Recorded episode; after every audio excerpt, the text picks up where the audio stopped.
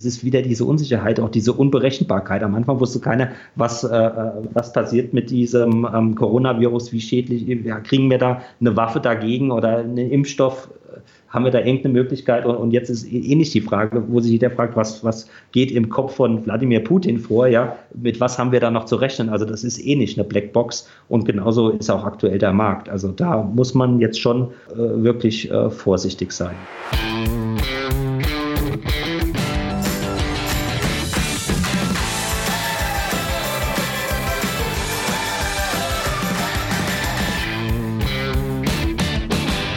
Wenn es an den Börsen mal wieder rumort wie derzeit, stehe ich als normaler Anleger vor einer ganzen Reihe von Fragen, selbst wenn ich langfristig anlege. Das können Fragen sein wie, was kann ich machen, um die Schwankungen abzufedern, wie bekomme ich das Risiko aus meinem Depot und wie gehen eigentlich Profis mit der Situation um? Und was liegt da näher, als mal mit einem Profi genau über solche Fragen zu sprechen? Und damit heiße ich dich herzlich willkommen zu einer neuen Finanzrocker-Folge. Mein Name ist Dani Kort und ich habe heute den Trader Christian Jagd zu Gast. Christian betreibt das sehr erfolgreiche Wikifolio Intelligent Matrix Trend, das über ein investiertes Kapital von 60 Millionen Euro verfügt und in acht Jahren bis zum Zeitpunkt der Aufnahme eine Rendite von 582 Prozent erreicht hat. Das zeigt, dass sich ein aktives Management durchaus auszahlen kann. Trotz des Erfolgs ist Christian sehr bodenständig geblieben und auch kein typischer Trader, wie wir sie von YouTube oder anderen Plattformen kennen. Mit ihm spreche ich über das Geheimnis seines Erfolges, das passende Risikomanagement im Portfolio, warum er auf ETFs und ETCs im Wikifolio setzt und natürlich über seinen Weg an die Börse. Im weiteren Verlauf sprechen wir natürlich auch über die Herausforderungen an der Börse durch den russischen Angriffskrieg in der Ukraine und wie Christian mit diesen Schwankungen umgeht. An dieser Stelle gibt es noch den kurzen rechtlichen Hinweis. Bei den Aussagen dieser Podcast-Folge handelt es sich weder um Aktienempfehlungen noch um eine Anlageberatung. Wir geben unsere Meinung wieder und was ihr daraus macht, das bleibt euch überlassen. Meine Leitung geht heute nach Baden-Württemberg zu Christian Jagd. Er ist sehr erfolgreicher Wikifolio-Trader mit vielen interessanten Ansätzen. Darüber wollen wir heute sprechen. Aber erstmal herzlich willkommen im Finanzrocker-Podcast, Christian. Ja, hallo, freue mich dabei zu sein. Ja, mich freut es auch, denn du bist ja nicht in jedem Podcast zu Gast. Ich glaube, du warst einmal bei Kolja und ein paar Mal bei Wikifolio, aber ansonsten hat man von dir noch gar nicht so viel zu hören bekommen, oder? Ja, ich äh, versuche immer mal die Community mit einigen Kommentaren noch auf dem Laufen zu halten. Habe schon den einen oder anderen Artikel geschrieben. Ähm, wie gesagt, das, das, Interview mit Kolja und auch im Börsenradio war ich schon äh, mehrmals ja. zu hören. Also es gibt immer wieder Anfragen, die ich dann auch wahrnehme, aber es ist jetzt nicht so, dass ich mich jetzt da extrem aufdränge, weil ähm, es ist natürlich auch immer auch eine Zeitfrage. Ich bin schon sehr äh, im Handel auch eingebunden hier, auch mit Wikifolio. Ja, dann äh, lass uns mal anfangen mit einer Frage zum Thema Börse, die mich jetzt persönlich sehr interessiert. Woher kommt eigentlich die Leidenschaft für die Börse? Hast du da in jungen Jahren schon angefangen, Aktien zu kaufen oder kam das beruflich? Nee, das war tatsächlich in, in ganz jungen Jahren, muss man sagen. Also ich, man muss äh, wissen, ich bin Jahrgang 78 mhm. und ähm, damals, äh, mein Opa hat immer, mir mal immer mal wieder Bücher geschenkt zu Weihnachten über die verschiedensten Themenbereiche und irgendwann war da mal das Buch, ich habe das sogar hier nochmal rausgelegt, weil ich das auch noch habe, Kursbuch Geld, Gold, Börse. Mhm. Das ist ein relativ großer Wälzer, ich weiß gar nicht, ich war damals vielleicht zwölf und da steht wirklich so ziemlich von, von Zinsen über äh, Swaps, über, über Optionsscheine, also das komplette Börsenuniversum von Asien bis Europa, von Geld über, über Dollar äh, steht wirklich alles drin, ein gebündeltes, gebündeltes Fachwissen. Mhm. Und da habe ich dann reingeblättert und irgendwie äh, hat mir das dann auch keine Ruhe mehr gelassen. Äh, da wollte ich dann auch immer mehr erfahren. Und wie gesagt, vieles habe ich davon auch erstmal gar nicht verstanden. Das waren schon teilweise kryptische Welt. So, von sowas hat man noch nie was gehört, weder in der Schule noch sonst irgendwo. Mhm. Und das hat mich irgendwie dann unheimlich gereizt, muss ich sagen. Und ähm, hinzu kam, dass ich äh, von meinem ebenfalls dem Großvater Goldmünzen zur Geburt geschenkt bekam, Krügerrand. Und äh, da habe ich dann mal angefangen in der Zeitung zu gucken, was, was sind die überhaupt wert. Und dann, ging das so los, dass ich dann in den Wirtschaftsteil gelesen habe, habe mir dann immer die Kurstabellen in der allgemeinen Zeitung angeschaut. Also jetzt keine große Wirtschaftszeitung, aber da waren immerhin alles abgedruckt, so deutsche Aktien, auch ausländische Titel. Und dann habe ich mehr und mehr äh, da eine Faszination irgendwo für entwickelt. Mhm. Und dann war ich dann vielleicht, ja, so 14, 15 angefangen, das erste Geld tatsächlich dann auch zu investieren. Das kann man sich damals, also zu heutigen Zeiten kaum mal so vorstellen. Ähm, heute gibt man einfach eine Order in sein Smartphone, schickt die weg und äh, dann wird, kriegt man schon eine Ausführung. Also so läuft es bei manchem äh, Smart Broker, Neo Broker, wie sie jetzt genannt werden. Ja. Aber damals habe ich wirklich noch äh, ins Fax WKNs eingefüllt, äh, Stückzahlen, habe das dann losgeschickt, habe dann irgendwann zwei Stunden später eine Ausführungsantwort gekriegt und war dann ganz stolz, dass ich dann äh, da meine ersten Aktien gekauft habe und habe das dann später, kam dann auch BDX-System, also das wurde dann alles peu à peu ein bisschen besser mit den ersten Online-Brokern. Ich war damals auch, ich glaube, Consors war einer der ersten und da war ich dann auch mit einer der, der, der frühesten Kunden also so hat sich das dann letztendlich entwickelt, peu à peu. Mhm. Und dann, es war, fiel natürlich dann auch die, in die Zeit des neuen Marktes, so meine ersten Börsenerfahrungen. Und das war natürlich schon auch eine wilde Zeit mit, mit äh, unglaublichen Kurskapriolen. Man konnte natürlich da auch schon ziemlich viel Geld verdienen, auch wenn man gar nicht so viel Ahnung hatte. Da, da ist ja wirklich bald jedes Boot gestiegen in, die, in dieser Flut, die ja. da die, die, die Märkte überschwemmt hat. Das war ein optimistischer Einstieg, aber ich habe natürlich dann auch irgendwann gemerkt, äh, ne, ganz so leicht ist es dann doch nicht das Geld verdienen an der Börse. Mhm. Und das hat dir aber so viel Spaß gemacht, dass du gesagt hast, ich möchte das beruflich machen und äh, dann hast du tatsächlich auch äh, für ein kleines Börsenunternehmen gearbeitet, oder? Ja, ähm, ich habe natürlich äh, erstmal auch die eigenen Gelder damit angelegt, meine Konfirmationsgelder und habe natürlich dann auch gemerkt, äh, dass ich da doch, wie gesagt, gerade durch die Phase des neuen Marktes, wenn man dann mal eine Neuemission auch gekriegt hat, da war man natürlich dann immer, äh, hat man dann verschiedene Konten noch eröffnet und hat dann irgendwie versucht, da an neue Emissionen zu kommen. Also wie gesagt, da konnte ich dann schon, habe ich dann schon gemerkt, oha, da, da ist also auch wirklich ähm, Geld mit zu verdienen und mhm. ähm, das, das, war natürlich dann schon interessant mit Weinlese. Ich komme aus Rheinhessen, man hört es vielleicht auch noch etwas an meinem Akzent. Ähm, äh, da, da war dann schon äh, für 500 Euro muss man dann schon oder 500 D-Mark zu damaligen Zeiten, da muss man dann schon eine ganze Woche in den Wingert äh, steigen. Hat auch Spaß gemacht, ist eine tolle Arbeit in der frischen Luft, kein Thema. Aber ähm, an der Börse ging das dann doch schneller und äh, spannender und äh, ja, also von daher äh, habe ich das dann äh, über diesen Weg äh, gerne gemacht, ja. Mhm.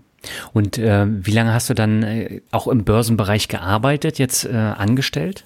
Gut, das mit der Anstellung, erstmal kam dann noch das Studium, da habe ich mich dann auch ähm, betriebswirtschaftliches Studium äh, eingelegt ähm, habe da auch den Schwerpunkt Risikomanagement gehabt, weil mich das auch sehr interessiert hat. Das war ein sehr interessanter Studiengang, weil gerade ich habe immer gemerkt, das Risikomanagement ist, ist wirklich das, das Allerwichtigste an der Börse. Es ist, es ist einfach ein brutaler Markt. Wir sehen das ja auch jetzt gerade wieder, was, was äh, an, an Kursgemetzel teilweise da geschieht. Und wenn man einfach nur sagt, ich kaufe mal eine Aktie, ist ein gutes Unternehmen, ich habe mich mit beschäftigt und alles, das ist einfach zu wenig. Das habe ich immer wieder festgestellt, äh, da, da auf die lange Dauer. Das zu halten. Und deswegen hat mich dieses Risikomanagement auch immer schon, ähm, war mir schon immer ganz, ganz wichtig, weil einfach der Kapitalerhalt das ist einfach die, die, die erste Regel. Um lange äh, im Spiel mitzubleiben, kommt man darum einfach nicht herum. Man erlebt immer wieder Abschwünge von 70, 80 Prozent. Das, das ist einfach die Realität. Wir haben natürlich jetzt eine lange Phase, wo es aufwärts ging, wo wir alle sehr verwöhnt waren von, von tollen Kurssteigerungen. Aber man sieht es ja auch allein schon, äh, Corona hat es gezeigt, die Abstürze und die werden auch, äh, mir kommt es langsam so vor, auch immer brutaler. Ja? Mhm. Also von daher war mir das Risikomanagement ganz wichtig. Da habe ich das dann auch studiert, habe da auch äh, meine Diplomarbeit in dem Fachgebiet dann geschrieben ähm, und dann kam dann auch eben auch der Berufseinstieg, den ich dann auch bewusst eben in die ähm, Börsenwelt gelegt habe, weil das war mir dann schon klar, dass ich das weitermachen will. Da habe ich mir eine, schon in Jugendjahren oder insgesamt eine sehr große Expertise aufgebaut und der Bereich hat mich einfach noch so weiter interessiert, dass ich das eben auch mal von der professionellen Seite kennenlernen wollte und, und habe dann ähm, sozusagen im Börsenhandel angeheuert in, in Düsseldorf mhm. bei einer, ähm, äh, sagen wir mal, familiengeführten Eigenhandelsfirma, die auch wirklich nur Eigenhandel gemacht hat, also wirklich nur das eigene Geld verwaltet. Und das okay. natürlich dann auch schon sehr professionell. Mit, mit, mit, äh, wir haben uns dann Systeme gebastelt, ähm, äh, mit, mit Maschinen eingesetzt, Algorithmen ähm, eingesetzt, automatische Hedges ähm, gebastelt. Also das war, natürlich war das jetzt nicht so, dass man jetzt irgendwie sich da ein Portfolio zusammenbaut und jetzt mal denkt, dass das funktioniert jetzt. Also das war dann mehr Arbitragegeschäft, Misspricing, Geschäfte, sowas, wo man im Endeffekt ähm, eine Position nimmt, die dann gleich sehr groß ist, weil man natürlich dann, wenn äh, man irgendwo feststellt, da, da ist, äh, da liegt Geld auf der Straße, sage ich jetzt mal so salopp, äh, da ist man natürlich dann schon mit großem Volumen eingestiegen und ähm, hat natürlich dann auch automatisch die Position, soweit es möglich war, dann auch gehatcht, um mhm. dann letztendlich, wenn der Markt sich wieder reguliert oder wenn, wenn ein Misspricing sich auflöst, ähm, dass man dann auch wieder die Position glatt stellt. Also da ging es nicht darum, dass man jetzt irgendwo äh, als Portfolio-Manager ähm, auf Jahre hin ein Portfolio managt, sondern mehr Einzelchancen an der Börse wahrnimmt. Aber es war für mich eine unheimlich äh, lehrreiche Zeit. Da habe ich unheimlich viel gelernt und das Ganze auch professionalisiert. Durfte dann auch die Ausbildung zum Xetra-Händler und Eurex-Händler an der deutschen Börse machen. Habe dann auch dann die Zertifikate bekommen. Also das war dann und hat natürlich auch direkt live in den Systemen in Xetra, in Eurex äh, gearbeitet. Also ähm, das hat mir schon sehr viel gebracht und hat mich dann doch auch nochmal, würde ich sagen, auf ein anderes Level gehoben. Hm. Ganz kurz zum Thema Hedging für diejenigen, die äh, mit dem Begriff jetzt nicht so viel anfangen können. Darunter versteht man die Absicherung von Wertpapierpositionen gegen eine negative Kursentwicklung, so wie du es eben auch geschildert hast, nur damit äh, alle da auf dem gleichen Stand sind. Genau, man kann sich das vorstellen. Ich habe dann, äh, äh, sagen wir mal, ein Basket aus Aktien, äh, was ich, wo ich mich dann mit hedge oder ich sage einfach, ich nehme dann den, den FDAX, den, den DAX Future oder den Eurostox Future, je nachdem, mhm. welche Position ich habe oder auch äh, auf einem amerikanischen Indiz ein Future, dass ich praktisch diesen dann short bin, wenn ich äh, selber eine Long-Position dann aufgenommen habe. Einfach nur, falls die Position sich äh, sehr stark gegen mich entwickelt oder gegen mich läuft, dass ich dann auf der anderen Seite das Gegengeschäft habe, was dann eben für mich läuft und das sich dann im Idealfall eigentlich ausgleichen sollte. Mhm. Ja, da können wir ja gleich nochmal drüber sprechen. Was mich jetzt interessieren würde, du hast 2014 dann ein Wikifolio ins Leben gerufen, das hört auf den Namen Intelligent Matrix Trend und du bist dann Trader geworden, auch hauptberuflich, ne? Wann kam so der Switch, äh, wo du gesagt hast, ich möchte das jetzt für mich selber machen, also praktisch auch eine eigene Vermögensverwaltung ist es ja? Ja, ich denke, da, äh, da, da stolpert man so ein bisschen rein, auch mit dem Erfolg dann letztendlich. Also mhm. ich, als ich Wikifolie entdeckt habe, fand ich die Idee äh, erstmal super spannend, habe mir das angeguckt, fand auch die Möglichkeit, auch da eigenes Geld drüber zu verwalten, durchaus interessant. Ja. Äh, wie gesagt, man hat ja im Handel sozusagen gar keine Kosten, Transaktionskosten, hat halt die Spreads als Kosten und eben auch die Gebühren, die man da natürlich dann auch selber dann auch tragen muss, ähm, also mhm. die Zertifikategebühren. Aber ansonsten fand ich das Modell sehr interessant und habe mir da doch zugetraut, da ähm, äh, eine ganz gute Entwicklung zu nehmen. Also zumindestens, dass man das auch mal ähm, dann schwarz auf weiß hat, wie dann die Performance ähm, ist und dass man das im Endeffekt dann auch äh, sich selber, aber vielleicht auch mal nach außen hin zeigen kann. Ähm, so ungefähr stelle ich mir das vor, so ungefähr äh, manage ich die Anlagen und, und das ist letztendlich das Ergebnis davon. Also wenn man das selber, sein eigenes äh, Portfolio, sein eigenes Depot verwaltet, da ist man ja nie so, dass man jetzt da äh, den Supergraf nachweisen kann oder so. Das, das ist einfach nicht offiziell und ich fand das ein, einfach als, als Möglichkeit, auch in dem Bereich vielleicht dann auch mal was vorweisen zu können, weil es ist nicht ganz so einfach, auch im Portfolio-Management äh, da in diese Jobklasse reinzukommen. Äh, da wird dann auch schon viel Erfahrung verlangt und äh, die bringt mir auch erstmal gar nicht mit. Und das ist zumindest mal eine Referenz, wo man sagen kann, äh, so kann es funktionieren und auch, auch als Test, um auch selber mal verschiedene Ansätze auszuprobieren, was denn jetzt am erfolgreichsten ist. Also auch da äh, geht die Lernkurve nach oben und äh, äh, ist nach wie vor eine super interessante Sache. Auch wie der Handel in Wikifolio funktioniert mit Lang und Schwarz, das, das muss man ja alles erstmal auch begreifen, lernen, Erfahrungen machen. Auch mit wachsendem Kapital äh, verändert sich die ganze Geschichte da auch schon wieder. Also das habe ich einfach für mich persönlich als interessant empfunden, aber auch ähm, äh, für andere, die da vielleicht sagen, ja, okay, der Christian Jagd, der, der ist ja gar nicht ganz so schlecht, ja, da, da können wir vielleicht auch mal ein bisschen investieren. Das war, natürlich ist das die Hoffnung, dass, dass dann, äh, das, aber ich habe nie jetzt gedacht, dass das wird jetzt äh, das Geschäftsmodell für mich oder wie auch immer. Hm. Äh, das, das fühlt sich für mich auch heute noch nicht so an, als wäre ich jetzt, äh, ne, müsste ich da jetzt alles Energie und das ist jetzt mein, mein absolutes Geschäft, aber natürlich äh, bin ich da nach wie vor äh, super interessiert dran und super engagiert. Natürlich will man jetzt gerade, wo die, wo auch die Öffentlichkeit noch stärker auf mich auch guckt, natürlich da eine Top-Leistung abbringen, ist klar. Mhm. Ja, du hast Top-Leistung jetzt gerade schon erwähnt. Die hast du ja wirklich auch äh, gebracht jetzt seit 2014. Dein Wikifolio hat 60 Millionen Kundengelder drin, also investiertes Kapital und eine Rendite seit 2014 von über 582 Prozent. Das ist natürlich schon eine Hausnummer, ne? Und ähm, das ist auch wirklich ein Top-Erfolg. Was würdest du denn sagen, ist das Geheimnis deines Erfolgs? Weil es gibt ja unzählige Wikifolios, aber ich weiß nicht, ob es noch mehrere äh, gibt, die so eine Rendite über den Zeitraum gebracht haben.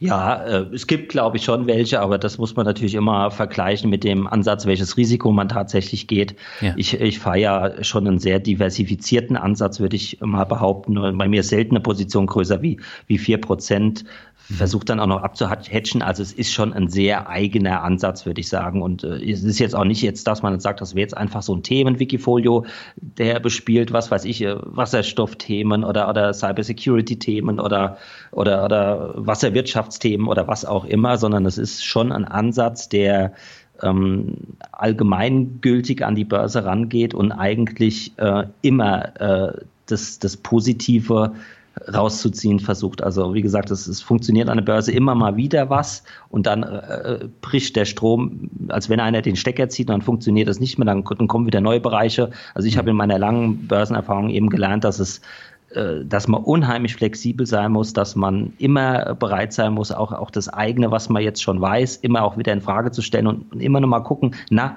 ist, ist, ist das noch so richtig, was ich da jetzt denke und, und, und muss ich da das nicht in irgendeiner Form dann jetzt auch wieder mal ein bisschen verändern, anpassen zumindest. Also ich rede jetzt von mehr so von, von, von das Ganze mehr so evolutionsbedingt sehen. Jetzt nicht, dass man jetzt alles über den Haufen wirft, das war alles Mist, was ich bisher gemacht habe, also eine große Revolution einläutet, sondern mehr äh, aus dem evolutionären Gedanken da immer äh, dran bleibt und lernt und, und schaut, was kann ich da noch verbessern in den kleinen Details. Ja. Und mhm. vielleicht ist das so ein bisschen, wenn man von einem Geheimnis reden will, äh, dass ich da halt äh, sehr, doch sehr viel äh, auch Zeit und, und äh, Gehirnschmalz investiere, ja. Das sieht man ja auch. Also äh, so eine Rendite kommt ja nicht von heute auf morgen und äh, die schafft auch nicht jeder. Und du hast ja noch ein zweites Wikifolio mit einem etwas anderen Ansatz und das hat auch äh, 541 Prozent seit 2014. Also das ist ja jetzt keine Eintagsfliege, sondern man sieht, äh, dass da wirklich was dahinter steckt. Ja, ich, ich hoffe, dass man das sieht und äh, ich sehe es auch, dass es äh, doch auch anerkannt wird. Ähm, das ist, ist natürlich eine schöne, schöne Befriedigung für mich und, und natürlich auch Anreiz, da weiter dran zu bleiben und die Dinge natürlich noch, noch zu verbessern und, und auch selbst also ich äh, gerade, ich würde sagen, lerne jeden Tag neu.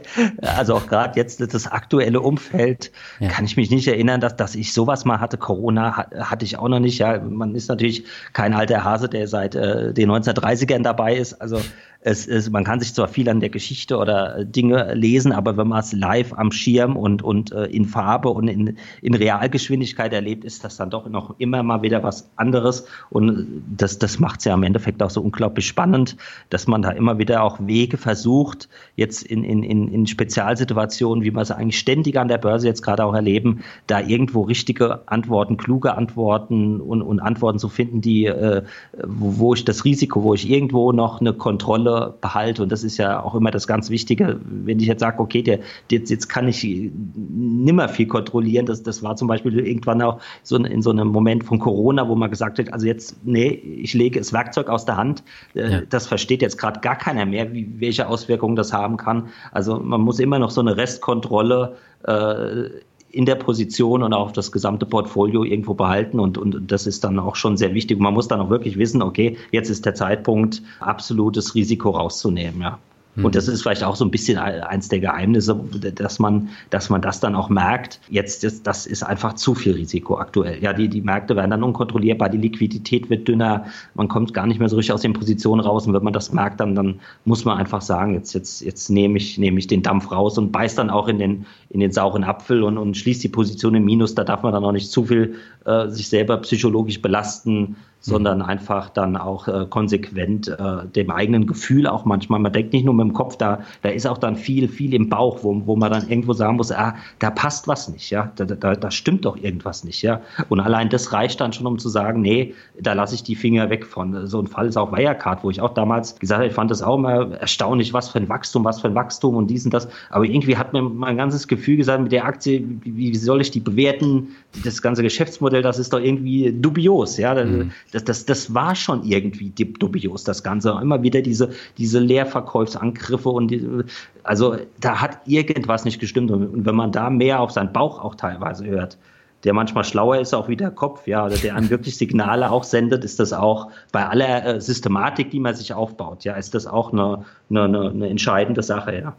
Ja, also man sieht ja bei dir die absolut nachvollziehbare Rendite. Das ist ein absolutes Qualitätsmerkmal, wenn man jetzt so ein bisschen im Netz umherguckt. Also gerade bei YouTube fällt mir das immer wieder auf. Da gibt's ja Legionen an Tradern, die einem irgendwas verkaufen wollen und wo gar nicht viel dahinter steckt. Also auf, auf Basis von so einem kurzen Video ähm, kann man ja nicht sehen, ob jemand jetzt ein erfolgreicher Trader ist, der anderen was beibringt. Ähm, wie siehst du das, dass gerade das Trading so in Verruf geraten ist in den letzten Jahren? Ja, gut, ich äh, weiß gar nicht, das Trading, äh, erstmal ist es ja schön, dass die Leute sich auch für Aktien interessieren und, ja. und da die Aktienkultur ein bisschen auflebt. Gut, weil die, die Auswüchse, die ähm, jetzt mit dieser Reddit-Geschichte und, und äh, da irgendwelche Aktien hochfliegen äh, und dann auch genauso wieder abstürzen. Aber gut, diese Phänomene, die hatten wir an der Börse auch schon immer. Das ist auch letztendlich nichts Neues. Und, und Trading gehört auch, äh, auch zum Geschäft. Also man darf jetzt auch nicht, ich bin jetzt keiner, ich würde mich jetzt nicht als, als Vollblut-Trader oder als, ist ja immer diese Frage, bist du Investor, bist du Trader? Trader. Ja. Also ähm, es ist manchmal schon auch gut. Ähm, ich sage ja gerade im Moment, wo, wo, wo so viel ungewiss ist, wo sich so viel schlagartig auch wieder verändert, äh, da mit einfach nur zu sagen, ich bin Buy and Hold und lass jetzt mal langfristig laufen. Also da zu sagen, ne, ich habe da gewisse Strategien, die im kurzfristigen Bereich für mich funktionieren und, und, und wenn ich meinen Laptop abends zuklappt, bin ich wieder glattgestellt. Also ich kann so Ansätze durchaus äh, nachvollziehen und äh, finde es auch durchaus in Ordnung. Ja, also ich möchte da das Trading eigentlich nicht in irgendeiner Form verurteilen. Da gibt es ganz, ganz tolle Leute, die das super beherrschen und da mit wirklich einem geringen Risikoansatz äh, ganz tolle Renditen machen. Also ähm, da ähm, will ich mich gar nicht groß negativ zu äußern. Das muss, wie gesagt, jeder auch selber rausfinden, mhm. was da sein Stil ist, wie kurzfristig er ist. Aber manche ertragen es eben auch einfach nicht, äh, die Kurse so abrückeln zu sehen. Da, da, da, da, da gehen sie dann lieber raus und sagen, jetzt warte ich mal ab und guck, dass ich unten vielleicht irgendwie wieder reinkomme, was natürlich auch eine, eine ganz schwere Disziplin ist, da, da so das Timing, dieses Gefühl zu entwickeln. Aber ähm, es ist schon durchaus möglich. Es gibt ja manche, die sagen, den Markt kann man gar nicht timen. Ich bin da schon anderer Meinung. Dass, dass es da schon Möglichkeiten gibt.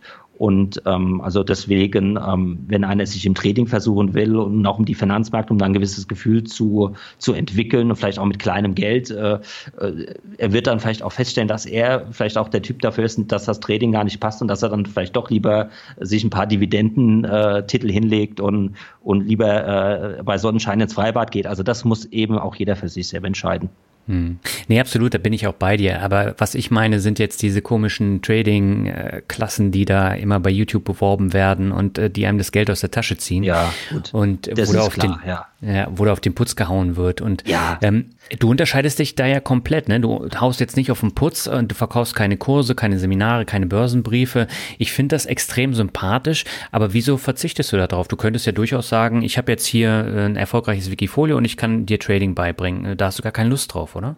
Ja, auch Lust, Lust würde ich nicht sagen. Ähm, es ist mehr die, die Zeitfrage auch irgendwo, mhm. ja. Also ich versuche eben das Geld, was mir anvertraut ist, möglichst ähm, mit vollem Einsatz und, und äh, mit der Verantwortung, die ich auch dahinter spüre. Und wie gesagt, die Leute vertrauen mir ja schon auch äh, nicht gerade wenig Geld an. Also ja. äh, da sehe ich mich schon dann in der Pflicht, da dann auch das, das Maximum rauszuholen. Und ich denke, ähm, mit, mit einem Kommentar oder auch jetzt äh, gebe ich hier auch ein Interview, ähm, vielleicht äh, fällt auch irgendwann mal äh, der Gedanke da, noch, noch was schriftlich noch, noch mehr zu fixieren. Mhm. Also da, da ist, sind schon Dinge möglich, auch in der Zukunft. Aber ich, ich sehe mich jetzt nicht so, der jetzt sich da vorne auf die Bühne stellt und die, die, die Massen begeistert äh, für, für, für irgendeinen Trading-Ansatz. Also dafür ist es auch einfach viel zu komplexes Thema und, und jeder muss sich ja doch irgendwo äh, da selber wiederfinden. Klar kann man gewisse Anleitung geben und ich muss aber auch dagegen sagen, es gibt natürlich viele Wind, Windhunde, aber die ja. gibt es auch in jeder Branche. Ja, Es gibt genauso gut den seriösen Autoverkäufer, wie es den unseriösen gibt oder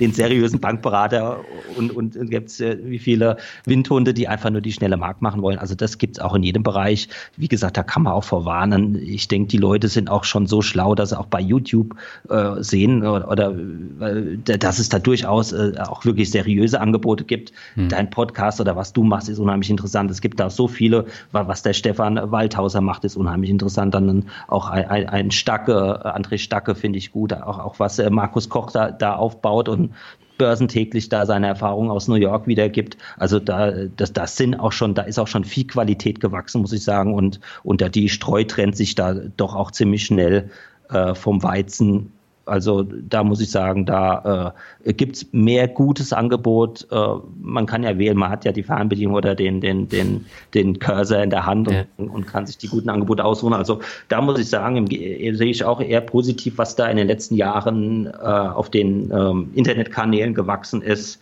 und an Börsenberichterstattung, da ist schon sehr viel Gutes und qualitativ, qualitativ hochwertig an Interviews und ähm, an allem Möglichen dabei. Also da bin ich selbst auch, äh, schaue mir die Sachen gerne an, weil es sind ja wirklich so komplexe Themen, wo es einfach schön ist, wenn man dann sich auch mal so ein Interview von so einem Hans Bernecker oder die alten Hasen Thomas Mayer oder, oder Jens Erhardt, äh, das ist einfach interessant, wie die das denken mit ihrem langen auch Erfahrungshorizont. Gerade ich habe mir jetzt, ich glaube, bestimmt zwei, zehn Videos, verschiedene Interviews angehört über die Inflation, ja, hm. wie das verschiedenste äh, Analysten oder, oder auch, auch äh, Volkswerte, wie die das äh, bewerten, weil das ist ja so ein Thema, was auch jetzt äh, jahrelang nicht mehr auf der Agenda war. Das letzte Mal, glaube ich, haben wir die Inflation wirklich so präsent gehabt, war in der 70er eine Ölkrise.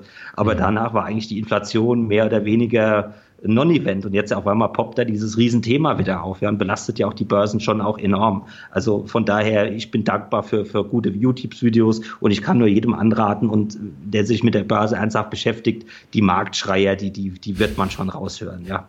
Ja. ja, du hast eben Thomas Mayer angesprochen, den hatte ich letztes Jahr bei der Finanzvisier Rock mit dem Finanzvisier zusammen im Interview und das ist enorm interessant, was er zu erzählen hat, auch andere und äh, da kann man eine Menge rausziehen, auch aus den Interviews selber. Ja, gebe ich dir absolut recht, ja. Also absolut. Lass uns mal so ein bisschen ins Detail einsteigen. Ähm, was steckt denn hinter der intelligenten Matrix, die in dem Namen von den Wikifolios immer wieder auftaucht? Ja, gut, das war mal eine Namensgebung. Ich habe mir das überlegt, ja, äh, Matrix ist ja auch so, so, so ein bisschen so äh, die, die Urmutter oder es ist auch ein mathematischer Begriff, der ist äh, sehr vielseitig anwendbar. So die Urzelle ist auch Matrix, gut intelligent, ähm, zumindest smart oder, oder, oder nachgedacht, bisschen clever, bisschen strukturiert, analytisch an die Sache rangegangen und, und, und diese Matrix soll eben auch so ein bisschen so, ich habe immer so gesagt, dass das soll so das Wikifolio auch sein, wo die Leute einfach sagen, ich habe das und vielleicht noch äh, drei, vier andere, aber das ist so ein bisschen dieses Butter- und Brot-Wikifolio, ja, wo man mhm. wirklich sagen kann, okay, mit gutem Gewissen oder mit auch ein bisschen Ruhe vielleicht äh, weil es einfach doch sehr aktiv gemanagt wird und eben auch schon versucht hat und äh, auch das teilweise auch ganz gut nachgewiesen hat, dass es wirklich, wenn es wirklich sehr, sehr an der Börse poltert, dass es eben dann doch äh, sich doch äh, sehr stark auch hält und, und dass dann das Management dann doch, dass ich dann eben doch versucht, die Risiken dann doch sehr stark zu begrenzen. Also das war mir dann, äh, ist mir dann in dieser Sache dann doch schon wichtig, dass eben die Leute sehen, okay, das ist so ein, so ein Wikifolio, was sich dann doch auch schon vielfach eben von anderen unterscheidet, die dann doch schon ein bisschen anderen Ansatz fahren. Aber das ist wirklich so ein Wikifolio, wo man wirklich ein Allwetter-Wikifolio, will ich es mal so nennen. Mhm. Ja, man hat in positiven Phasen dem auch Trend, ja. Man sucht natürlich äh, immer auch den Trend. Das ist natürlich auch das Schönste an der Börse. Geld verdiene ich ja im Endeffekt nur, indem ich die Aktien halte oder die Wertpapiere halte. Wenn ja. ich sie verkaufe oder kaufe, da, da, da fällt ja nichts an, aber im Halten liegt ja der eigentliche Gewinn. Und wenn ich natürlich den schönen Trend erkenne dann investiere ich natürlich dann auch gerne und bin natürlich immer, das allerliebste ist natürlich, man hat dann einen Trend, der mit geringen Schwankungen immer schön nach oben läuft. Das ist so diese Traumvorstellung. In sowas will man immer wieder rein und, und dann eben auch die Position lang halten. Ich, ich will gar nicht handeln, um Gottes Willen. Ich werde am liebsten kaufe ich die Werte, lasse liegen und äh, schaue mir an, wie, wie, wie das Bäumchen wächst sozusagen. Aber so einfach ist es leider nicht. Und so, so ist eben ein bisschen diese Namensgebung entstanden, ja. Okay, aber so die Aktienkäufe, die basieren in erster Linie dann auch auf äh, Trendfolgesystemen. Ne? Das heißt, äh, du folgst dann einem Trend und schaust, wie der sich entwickelt und gehst dann da rein und wenn er sich gegenteilig entwickelt, gehst du wieder raus. Ähm, also im Grunde genommen ist jetzt erstmal jede einzelne Position für mich genommen. Also ich habe natürlich eine Meinung auch über den Gesamtmarkt, ja. über die Branche. Also wenn der Gesamtmarkt gerade wie jetzt äh, äh so ist, wie er ist und äh, eigentlich doch eher abwärts gerichtet, dann ist natürlich schwierig zu sagen, ich habe jetzt einen schönen Trend oder ich habe jetzt eine schöne Aktie, die macht tolle Gewinne und dies und das. Äh, das. Das wird mir trotzdem nicht viel helfen, wenn die dann 20 am Ende dieses, äh, wenn der Krieg ja hoffentlich auch mal zu Ende geht, dann 20, 30 Prozent tiefer steht. Also muss ich ja schon irgendwie gucken, äh, was macht, was macht der Gesamtmarkt, wie ist die, die, die, das Branchenumfeld aktuell und wenn ich dann eben erstmal beantworten kann, dass der Gesamtmarkt stimmt, dass das dann auch ähm, zumindestens gut, wenn der Gesamtmarkt nicht stimmt in dem Fall, aber dann, dass zumindestens in der Branche äh, sich dann ähm, zumindest von der aktuellen Entwicklung profitiert. Wir sehen es aktuell bei, bei Energiewerte, bei Solarwerte, bei Windwerte, dass mhm. die äh, in dieser Energiekrise neuen Aufschwung erleben. Also die können sich tatsächlich von diesem negativen Gesamtmarktumfeld abkoppeln. Also habe ich dann einen schönen Branchentrend und in dieser Branche kann ich dann natürlich gucken, wo, wo sind die interessantesten Kandidaten, ähm, die so vom Sentiment, äh, wo das Marktsentiment stimmt, wo, wo einfach die Börse von vornherein schon positiv gegenüber ist, äh, dem Wert eingestellt ist. Sowas gibt es einfach. Ja. Das ist ein Wert, selbst wenn er äh, der über Jahre natürlich schon gute Ergebnisse geliefert hat, aber selbst wenn es man also durchwachsenes Ergebnis ist, dass der dann trotzdem nicht in Grund und Boden geschimpft wird, sondern doch immer noch äh, so von der Börse so ein gewisses äh, Rückhalt irgendwo verspürt. Und wenn ich dann eben so ähm, ganz gute Einzelwerte identifiziert habe, dann gucke ich halt, wie groß mache ich die Position. Äh, steige dann sukzessive ein, ja, und ähm, hoffe natürlich dann, dass dieser Trend ähm, erstmal lange läuft, ja, und musste dann natürlich begleiten. Die Einzelaktie muss man, gucke ich mir natürlich an, wie, wie sie die Ergebniszahlen, die ganze Kommunikation von dem Unternehmen ähm, Chefwechsel, was passiert da, wie präsentieren die sich, wie, was machen die neuen Produkte, wie kommen die an, wie ist die Konkurrenz, äh, was macht die Konkurrenz, wie, wie schützt sich das Unternehmen die, gegen die Konkurrenz. Also da, das ist natürlich dann ein ständiges Begleiten irgendwo. Da muss ich nicht jeden Wert jeden Tag beurteilen, aber zumindestens, ähm, wenn dann ähm, was Entscheidendes passiert, muss ich mir natürlich dann schon Gedanken machen, ob das die ganze Story noch so intakt ist, auch, auch irgendwo schadtechnisch, äh, wenn der Wert dann auch zu hoch gelaufen ist, da muss man dann natürlich auch irgendwann mal denken, ja, jetzt ist, ist natürlich auch die Bewertung irgendwo, steht die noch in Relation zu den Gewinnen oder zu den zukünftigen Umsätzen, die da gemacht werden. Und ähm, das muss man natürlich immer bewerten und dementsprechend versuche ich dann auch eben die Positionsgröße dann auch zu managen, ja. Hm. Du hast eben das Thema Branche angesprochen. Was ich bei deinem Wikifolio sehr interessant finde, ist, dass du nicht nur auf Aktien setzt, sondern auch auf ETFs, einfach auch als weiteres Vehikel. Ähm, warum nutzt du das? Einfach damit du äh, das Risikomanagement besser austarieren kannst oder was ist der Hintergrund? Also das ist im Grunde genommen eine relativ neue Entwicklung. Auf, auf ähm, Short-ETFs habe ich schon immer gesetzt. Also mhm. das sind ja auch Fonds letztendlich, wenn man so will. Ähm, äh, einfach aus dem Grund, weil ich jetzt im Intelligent Matrix Trend äh, nicht auf Derivate zurückgreifen darf oder äh, ich habe das ausgeschlossen damals in der mhm. Konstruktion des Wikifolios und aus dem äh, Grunde habe ich auf diese Shorts ETFs dann schon immer gesetzt, um dann nach unten einfach äh, gewissermaßen ein bisschen eine, eine, Versicherung einzubauen oder auch einen Schutz irgendwo, wenn die Märkte, wenn ich merke, die Märkte werden kribbelig, äh, es ist äh, kritisch, es, es geht wieder, doch scheint eher nach unten zu gehen, äh, dass ich da einfach ein bisschen Risiko schnell rausnehmen kann, weil es einfach auch eine Liquiditätsfrage dann ist. Wenn ich jetzt gerade ein bisschen kleinere Werte investiert bin, dann ist es wirklich schon schwierig, selbst äh, auch mit meinem Volumen, was jetzt nicht gigantisch ist, aber, aber doch für so manchen S-DAX-Wert, äh, kleineren Nebenwert, äh, da kommst du einfach dann in dem Moment auch nicht raus. Da hast du dann eine 1%-Position, also ein Hundertstel vom ganzen Gesamtwikifolio, aber äh, um die Position abzubauen, da ist dann eigentlich schon, brauchst du mindestens eine Woche, sag ich mal, ja, weil der eine Markt Woche. dann doch einfach, ja, doch, es ist so, der Markt ist so dünn und, und wenn man dann Druck drauf gibt auf einzelne Werte, äh, dann, dann, dann macht man sich selber auch ein bisschen den Markt kaputt. Also deswegen muss man da wirklich sehr vorsichtig agieren und das ist auch so ein bisschen auch eine meiner Lehren, dass ich äh, noch mehr äh, gucken muss, dass ich äh, in die liquiden Werte reingehe. Und das ist eben auch ähm, die Sache mit den ETFs, die sind natürlich äh, super liquide. Ja? Mhm. Da kann ich dann, wie gesagt, einen ganzen Korb, weil ich jetzt einfach an die Branche denke, äh, diese Branche, die funktioniert jetzt aktuell und, und wenn ich mir dann einen schönen ETF zu raussuche, der äh, einen Großteil ähm, meine, meine ähm, Werte abdeckt, die ich auch äh, gut finde, dann, dann ist das eine interessante Möglichkeit, äh, das über ein ETF dann zu handeln, weil ich einmal die Liquidität habe und habe dann ein sehr enges Brett. Also statt dann drei, vier Werte aus der Branche mühsam aufzubauen und dann vielleicht auch wieder abzubauen, wenn es dann doch nicht funktioniert, habe ich dann einen ETF, den ich äh, binnen einen Tages auf und wieder abbauen kann ohne Probleme. Also das ist dann einfach vom Handling her und auch von den Kosten, die dann dieser geringes Brett eben wieder ähm, für mich äh, letztendlich da zuspielt sozusagen, ist das einfach eine effizientere Methode, ähm, gerade in so einem Markt, wo die Liquiditätsdecke ganz dünn ist und wo man so manchen Nebenwert so gut wie, also ganz schwierig nur noch handeln kann, ist es dann eine Möglichkeit, dann über einen ETF zu gehen. Hm. Sind es dann Themen-ETFs oder was sind das äh, für ETFs? Jetzt mal abgesehen von dem Short-DAX-ETF. Äh, das, das sind im Endeffekt sind es dann Themen-ETFs. Ja, ganz, ganz normal, dass ich einfach sage, diese Branche äh, will ich jetzt bespielen. Die, die Auswahl in dem ETF ist in Ordnung.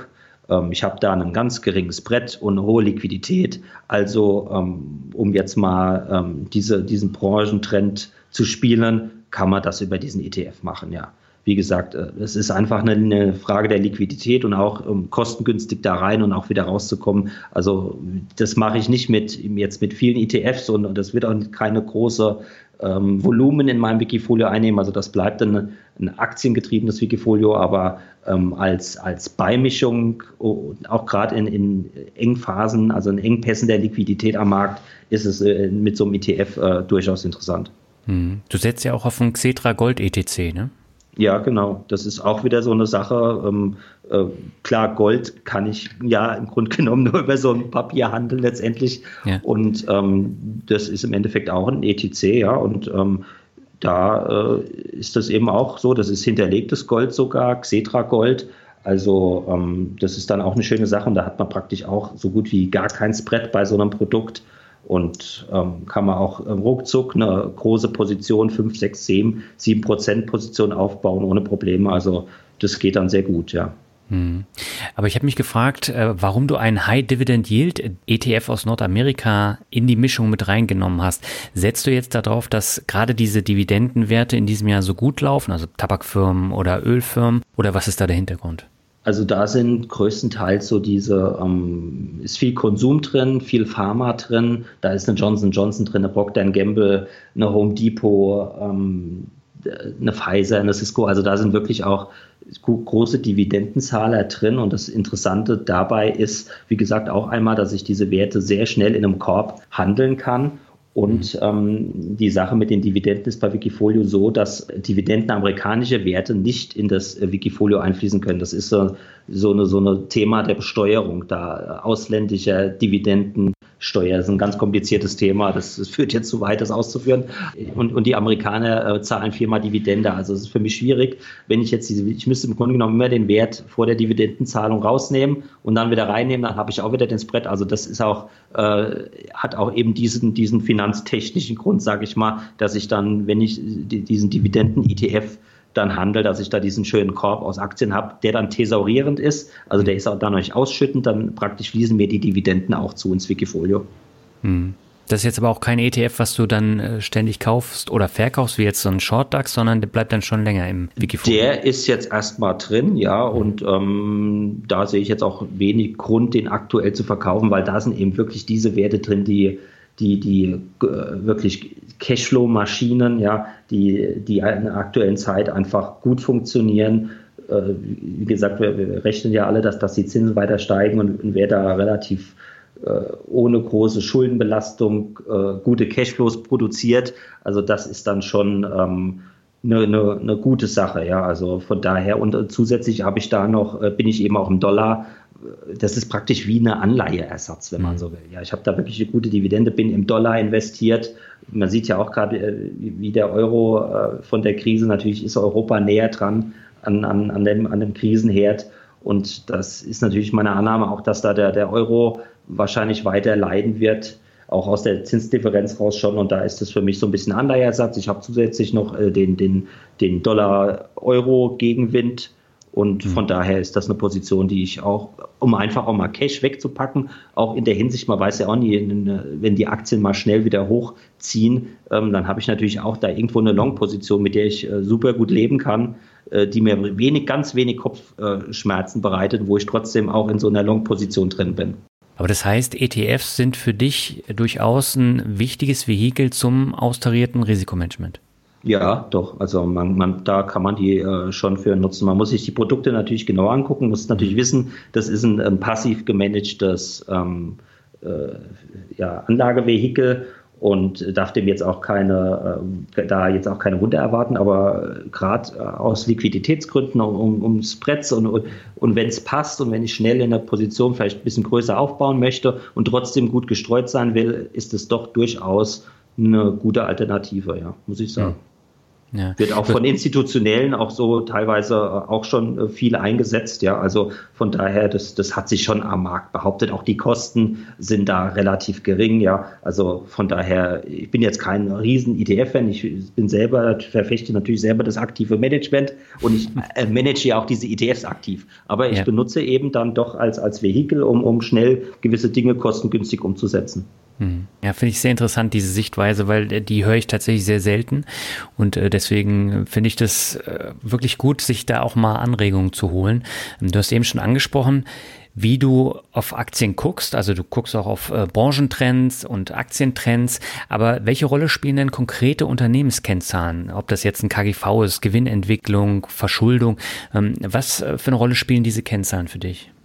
Ja, das, das kommt darauf an, auch welche, welche Rolle die Börse diesen Kennzahlen zumisst. Also die haben lange Zeit gar keine Rolle gespielt. Ja, das war, das war ja, aber das ist das so, so Phasen gehen an der Börse, aber nie wirklich lange. Äh, also im Endeffekt äh, Umsatzmultiple von, von 10, 12, 14, 15 und, und, und teilweise noch viel. Das, das war natürlich absolut ein Wildwest. Ja, ja. Das, der, der Markt war außer Rand und Band, das muss man schon sagen. Und was jetzt um, um 70 Prozent 80 Prozent teilweise gefallen ist, dass das, das kann sich durchaus auch nochmal halbieren, ohne dass da jetzt bewertungstechnisch man das Ganze irgendwo in Frage stellen müsste. Also äh, da, da war einfach viel zur Bewertung und da muss man natürlich schon drauf achten, auf jeden Fall. Das, das kann man mal eine Zeit lang ausblenden und so ein mhm. Momentum mitnehmen, aber irgendwo ähm, ist das natürlich als, als, als Investment, wo man, wo man ruhig mit schlafen will, ähm, bei solchen Bewertungen äh, dann, dann kommt dann die Quartalzahl mit einem mäßigen Ausblick und dann, dann ist das so immer wie so ein Realitätsschock da meistens.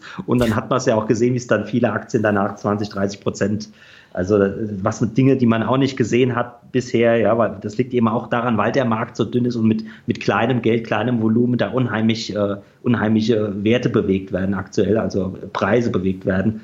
Also von daher, ähm, also Unternehmensbewertungen äh, sind schon sehr wichtig. Also da, man, man, ist ja klar, wenn ich in den Laden gehe, was kaufe, gucke ich als erstes auf Preisschild. Und so muss ich das an der Börse auch machen.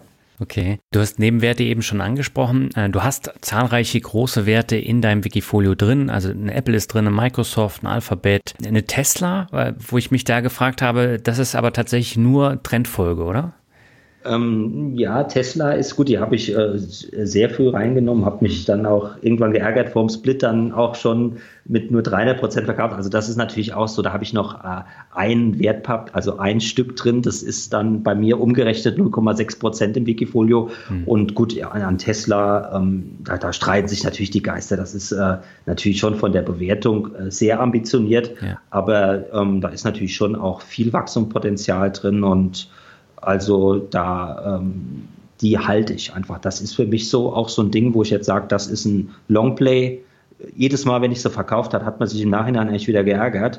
Und von daher, die ist ja nicht groß, die Position, ja. äh, die kann man äh, ruhig auch stehen lassen. Also da sehe ich da jetzt keinen Handlungsdruck. Und, und, und, Tesla ist wirklich so ein Wert, wo, ich, wo dieses Sentiment unheimlich gnädig ist. Es gibt wirklich zu manchen Aktien, da ist die Börse, verzeiht so ziemlich alles, ja. Und, mhm. und Tesla ist so ein Beispiel, wo, wo einfach immer wieder äh, die Wachstumsperspektiven oder natürlich ist dieser Elon Musk auch eine faszinierende Persönlichkeit. Also da äh, gibt es so wirklich einen richtigen Fan-Club und, und, und, und auch alle, die mit Tesla Short waren, wie viel waren mit Tesla Short, ja, da haben sich alle die Finger verbrannt, wirklich alle, ja. Und von daher, ähm, da ist man auf der Long-Seite doch besser aufgehoben.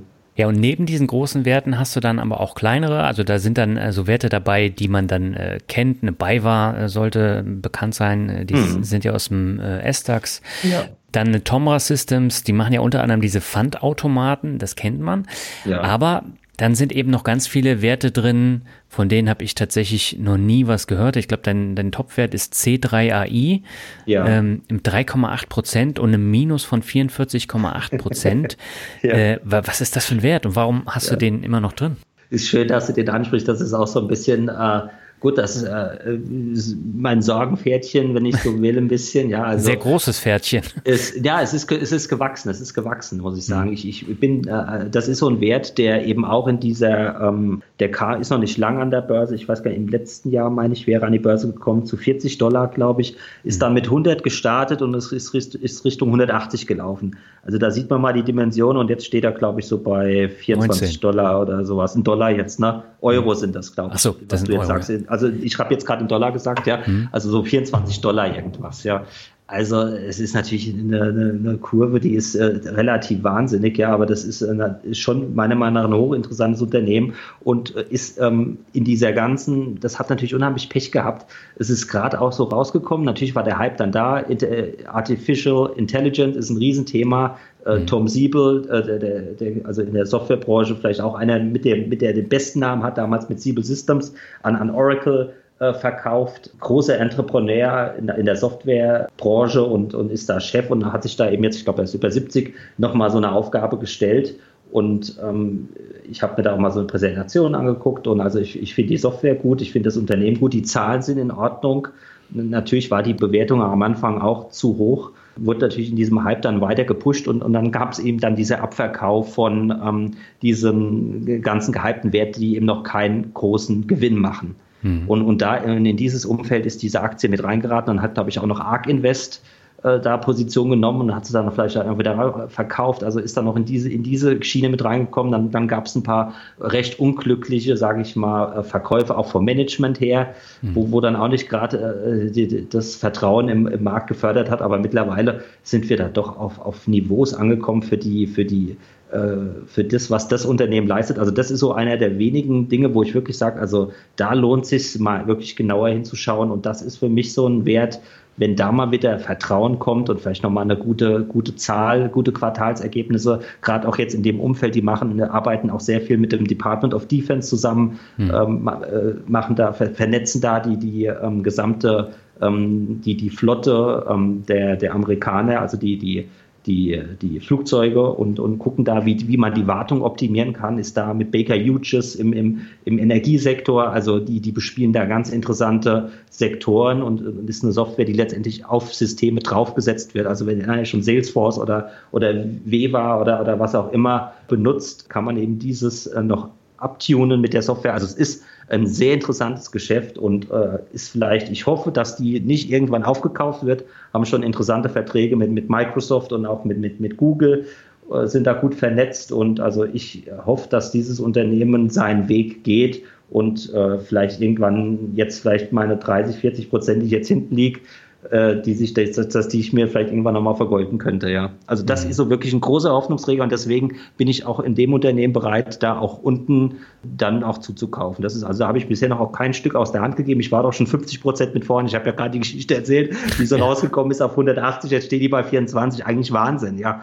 Das sind ja schon, äh, ne, sagt man, da kann ich eigentlich auch ins Casino gehen, ja, bei solchen, bei solchen Schwankungen, ja. Aber ähm, da steckt schon mehr dahinter. Und selbst Tom Siebel selber hat letzt gesagt, sein, seine Aktie sei ein Screaming Buy. Also mhm. er fühlt sich ein bisschen vom, vom Kapitalmarkt auch verprügelt, aber ähm, und er sagt, es wird nur eine Frage der Zeit sein, bis da, bis da auch im Kurs Besserung einkehrt. Und ich denke auch gerade jetzt äh, dürfte die langsam ihren Boden gefunden haben, auch bewertungstechnisch. Da ist alles in Ordnung. Also das, das, die haben noch eine Milliarde Cash auf der, auf der hohen Kante. Das ist dann Enterprise Value von, von 4, 5. Also alles in Ordnung, ja. Da mhm. muss man einfach ein bisschen Geduld mitbringen, ja. Ja, und äh, wenn ich mir jetzt das Wikifolio so angucke in der Gesamtheit, da fällt dann eben auf, so das Thema Branchenentwicklung spielt da eine große Rolle. Also du hast viele Energiewerte dann da auch drin. Ja. SFG Energy, dann ähm, Solar, Solarparken, glaube ich. Ja, 7C Solarparken, ja, ja. Genau. Da sieht man, dass das Thema Energie eine große Rolle spielt. Du hast aber dann auch ähm, sowas wie Hensoldt drin und äh, ja. das ist ja Rüstung, ne? Und äh, ja. Das ist ja enorm jetzt nach oben gegangen. ja, das war natürlich auch in dieser Ukraine-Krise dann so ein, so ein Kauf, den ich dann da getätigt habe. Einfach, die hatten auch gerade Quartalszahlen geliefert. Ja. Also wirklich brillante Zahlen, muss man eigentlich sagen. Tolle äh, Umsätze. Also gut, Rüstung ist natürlich immer so ein Thema für sich, ja. Da, Absolut. Da, ja. Aber die machen natürlich auch, man rüsten, man sieht es jetzt auch gerade, Rüstung ist natürlich auch, auch Verteidigung, ja. Und die machen mhm. viel mit, mit, mit Sensoren und, und, und Abwehrsysteme und sowas. Und wir sehen ja jetzt, dass wir da auf der Seite relativ plank sind und, und so ein Putin oder, oder solchen Aggressionen, die da von außen kommen, doch da wenig entgegenzusetzen haben. Und da ist es einfach in die, in die eigene Verteidigung zu investieren, eine absolut legitimes äh, Geschichte, finde ich. Da habe ich mhm. also gar keine Probleme mit. Ich bin auch, natürlich sind wir alle passiv, oder ich hoffe doch, ja, dass wir alle den Krieg verachten und, und ablehnen und aber, aber wir sehen ja in der Welt, äh, ne, solange es, es, so Typen unterwegs sind, die dann am, am, am Atomknopf noch sitzen, ja. da muss man eben schon gucken, dass man, sage ich mal, seine, seine Schwerter äh, irgendwo doch scharf hält. Ja, mhm. da, so naiv darf man dann doch nicht in die Welt gehen. Also ich habe damit jetzt kein moralisches Problem in so einem Wert dann auch zu sehen. Einmal die Zahlen waren super und dann natürlich das aktuelle Marktumfeld ähm, war für mich dann doch eine, eine gute Option, da reinzugehen. Die habe ich wirklich dann eigentlich auch nach den Zahlen auch erstmal gekauft und habe dann die Position auch noch ein Stück weit ausgebaut, als ich gemerkt habe, okay, früher oder später muss da jetzt auch der Schwenk in der Verteidigungspolitik da auch in Deutschland kommen. Und wir haben es ja jetzt gesehen, wie schnell auf einmal dann die Milliarden dann auch locker gemacht werden, wenn es drängt. Das ist immer wieder interessant zu sehen, ja. Hm. Ja, ich finde es interessant, also wie man dann so auf die Gedankengänge dann auch äh, kommt und was für Gedanken man sich eben auch machen muss und auch ja. in einem relativ äh, engen Zeitraum. Weil, ja, das, äh, das ist das Zeitfenster war nicht groß ja. bei Hensoldt. Also genau. die Zahlen waren gut, dann, dann ist die, die Aktie auch so ein bisschen auch umgebröckelt, aber nachdem das dann diese 100 Millionen raus waren, war der Wert dann von, glaube ich, von von 14 auf 28 ja. und in der Spitze auf 32. Also da hat man wenig Zeit, da äh, sich da zu positionieren. Ja, das ist oftmals schon so an der Börse, dass das Zeitfenster da relativ klein ist. Ja. Man denkt immer so ein Handelstag, warum muss so ein Handelstag, äh, warum muss der von morgens bis abends gehen? Aber äh, man sieht irgendwo schon, wenn man ein Portfolio managt, dass der Tag sich schon sehr gut ausfüllt. Ja. Das heißt aber, äh, du sitzt jetzt zu Hause vor drei Bildschirmen und musst dann die News auch beachten, damit du solche Trends dann auch mitbekommst, weil äh, das Zeitfenster ist ja dann, äh, wie du gesagt hast, sehr klein. Ja, ja, also im Idealfall schon, ja.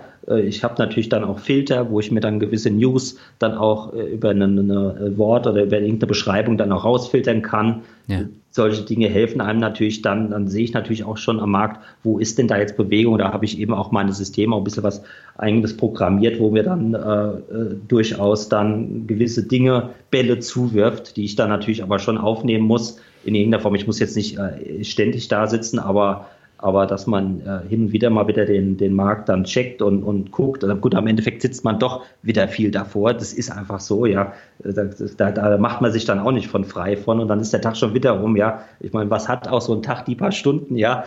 dann spielt man nochmal mit dem Kleinen, dann isst man was oder dann setzt man sich wieder ran, ja? ja. Also klar, aber das Zeitfenster ist bei vielen Sachen einfach nicht groß, ja. Dann, aber es ist so, dass er die Börse einem häufiger nochmal eine zweite Chance gibt. Selbst wenn man die erste verpasst hat, äh, ist, ist schon nochmal die Möglichkeit, dass der Wert dann nochmal zurückkommt. Dann kriegt man vielleicht nicht mehr den ganz tollsten Einstandskurs, aber man hat trotzdem nochmal die Möglichkeit, ähm, da gut reinzukommen. Also manchmal ist gar nicht so schlimm, wenn man nicht äh, direkt schon um 9 Uhr äh, was Gutes sieht und direkt reinspringt, sondern ähm, man sieht das dann um 11 und sagt, okay, ah, der Markt hat sich sogar schon wieder ein bisschen reguliert und so, äh, sind auch schon wieder ein paar Verkäufer dann reingekommen und, und jetzt kriege ich sogar noch einen besseren Kurs, als wenn ich die Meldung vielleicht sofort äh, ne, äh, dann, dann verarbeitet hätte. Das ja. kommt auch vor. Also die Börse gibt auch zweite Chancen, ja. Aber natürlich nicht ewig viel Chancen, das ist natürlich auch klar. das stimmt. Ich habe ja mit äh, Stefan Waldhauser jetzt auch äh, viele Gespräche gehabt für unsere YouTube-Videos und er hat auch gesagt, jetzt gerade im High-Growth-Bereich, da war in den letzten zwei Jahren selten ein Trüffel zu finden, weil die alle so überteuert waren. Das hat sich mittlerweile geändert. Du hast auch eine, eine Blog in deinem Wikifolio, also ehemals Square. Ähm, hm. Die sind ja im Rahmen dieses Tech-Crashes ordentlich zurückgekommen, genau wie PayPal auch. Hast du deswegen darauf gesetzt, weil Block äh, auch eigentlich ein Zukunftsunternehmen ist? Ja, grundsätzlich schon. Also das, das war eigentlich schon immer ein Wert, den ich, den ich gut fand. Habe natürlich mir da auch äh, die eine oder andere blutige Nase in diesem Abwärtstrend geholt. Ich hatte die mhm. nicht äh, gehalten, aber ich bin immer mal wieder rein und habe gedacht, dass das dürfte es doch jetzt gewesen sein. Aber ne, Fußtekuchen, die ist natürlich auch e-, enorm dann eingebrochen. Also das waren dann schon Einbrüche, die wir in diesen Werten gesehen haben, die waren schon heftig, obwohl die Zahlen auch in Ordnung waren. Natürlich sind die, sind die, ähm, die Umsatzmultiple und die Bewertung, die sind schon ambitioniert, aber das sind schon auch tolle Geschäftsmodelle ähm, denen gehört schon die Zukunft. Also da muss man dann auch irgendwie wieder gucken, dass man dann reinkommt, ja, weil die läuft einem dann auch wieder nach oben sowas von weg. Da, da ist dann auch wieder schwer reinzukommen. Und wenn so ein Wer dann erstmal wieder 10, 20 Prozent gemacht hat, dann, dann tut es natürlich weh, dann da wieder reinzugehen. Ja? Mhm. Also ist manchmal die Strategie, ähm, man, man, man testet, man geht mal, stellt mal so einen Fuß rein mit einem halben Prozent Portfolioanteil. Mhm. Und wenn man merkt, okay, das war es nicht, dann gehe ich halt wieder raus, dann nehme ich diese 2, 3 Prozent Minus in Kauf. Es ist dann aber schlimmer, wenn man dann, dann nicht drin ist und, und dann spritzt einem der Wert dann nach oben weg, weil wir werden sehen, wenn das dann wieder hochgeht, dann geht das wieder in einer solchen rasenden Geschwindigkeit. Man hat es ja wieder gesehen, gestern DAX 1000 Punkte nach oben, ja, da kommst du gar nicht mehr rein, ja so schnell. Das ist einfach, wenn, wenn was du da nicht hast, da bist du dann auch nicht mehr drin. So, so ist es dann einfach, ja. Und eben, und, und, dann ist es lieber, man nimmt immer mal so, so kleine Dinge hin und also äh, verkauft es dann auch wieder, wenn man sagt, okay, das war es eben dann doch nicht, ja, habe ich mich geirrt, gehe dann halt nochmal 20 Prozent runter, so brutal ist die Börse dann auch oder noch mehr. Und, und dann, dann gucke ich halt, dass ich unten nochmal reinkomme, ja. Ja. Und wann ist jetzt der Moment gekommen, sich jetzt von Werten aus dem Wikifolio zu trennen? Äh, gehst du da nach Kennzahlen, nach Bauchgefühl, nach, äh, nach Trends oder wie gehst du davor? Also ähm, ich gucke mir natürlich schon auch immer die, die Charttechnik an, die Bewertung, die Story. Wenn diese Dinge alle intakt sind, habe ich keinen Grund, letztendlich den Wert zu verkaufen. Also mhm. das, deswegen habe ich jetzt auch noch so eine 2G-Energy drin, die habe ich jetzt auch schon sehr lange drin. Da hat sich im Grunde genommen nie ein Verkauf aufgedrängt da hat immer wieder, selbst jetzt dann auch mit, der, mit den ganzen Krisenszenarien, es hat doch immer wieder hat's für diesen Wert äh, reingespielt. Also diese Energiekrise jetzt, die, die können natürlich mit ihren, mit ihren Maschinen ähm, äh, Blockheizkraftwerken ähm, Biogase verbrennen und, und sind natürlich eine, eine, ideale Möglichkeit auch für Unternehmen, sich Energiesicherheit zu sichern, die dezentral sich aufzustellen. Und von daher war das nie ein Grund, diesen Wert jetzt wirklich aus dem Wikifolio zu nehmen. Und, und, und die Entwicklung hat mir in dem Fall dann auch recht gegeben. Ähm, die hält sich unheimlich stark in diesem ähm, doch sehr schwachen Gesamtmarkt. Also, und wenn ich natürlich dann sehe, ein anderer Wert, äh, da, da ist dann einfach äh, der Markt mag den Wert nicht, da ist Verkaufsdruck drauf, da wollen gewisse große Adressen dann auch raus, das merkt man dann auch. Äh, dann sagt man, okay, da, was soll ich mich jetzt da noch gegen den Markt stellen, dann, dann, dann trenne ich mich von dem Wert. Ja, also äh, das ist dann die Charttechnik und da dann auch die Unternehmenszahlen, die dann einfach nicht so geliefert werden. Und da muss man natürlich gucken in, in diesem Zinsumfeld, ob sich dann äh, lohnt, da überhaupt dann noch drin zu bleiben. Ja, dann, dann ist dann lieber äh, die, dann ist dann Cash wirklich äh, attraktiver, als dann zu sagen, da gucke ich jetzt äh, sehr lange zu, ja. Aber es können auch mal einfach Gewinnmitnahmen sein, warum ich dann aus dem Wert rausgehe, der dann einfach so toll gelaufen ist, wo ich sage, okay, die Story ist jetzt irgendwo zu Ende das, das war so bei, bei Plug Power, das war einer meiner mit erfolgreichsten Werte, die ich dann irgendwo so bei vier damals eingesammelt habe und hm. so Richtung 40, 50 dann auch rausgeschmissen habe, weil einfach gesagt habe, jetzt wird's absurd, ja. Da, da kam dann auch eine riesen Wohler dann auch in den Wert rein, wo man schon gemerkt hat, also äh, das, das, das, das passt dann immer, ja. Also das, das, das sind einfach Dinge, wo dann gut gelaufen ist, wo, die, wo, wo das Pferd sozusagen ne, unter einem fast schon zusammenbricht. Also vorher verkauft man da lieber, ja. Hm. Du hast aber vorhin äh, Casey Wood auch schon angesprochen, die war ja in einigen Werten investiert, ist dann rausgegangen und dadurch kam ja dann dieser verstärkte Abverkauf, gerade in diesem äh, Wachstumswertebereich. Ähm, Plug Power war ja da ein ähnliches Beispiel. Ja, ja, wobei bei Plug Power, das war äh, die Verkäufe, das war einfach auch dann bewertungstechnisch, der, der ganze Wasserstoffbereich hat da unheimlich Luft abgelassen dann ja. auch, ja.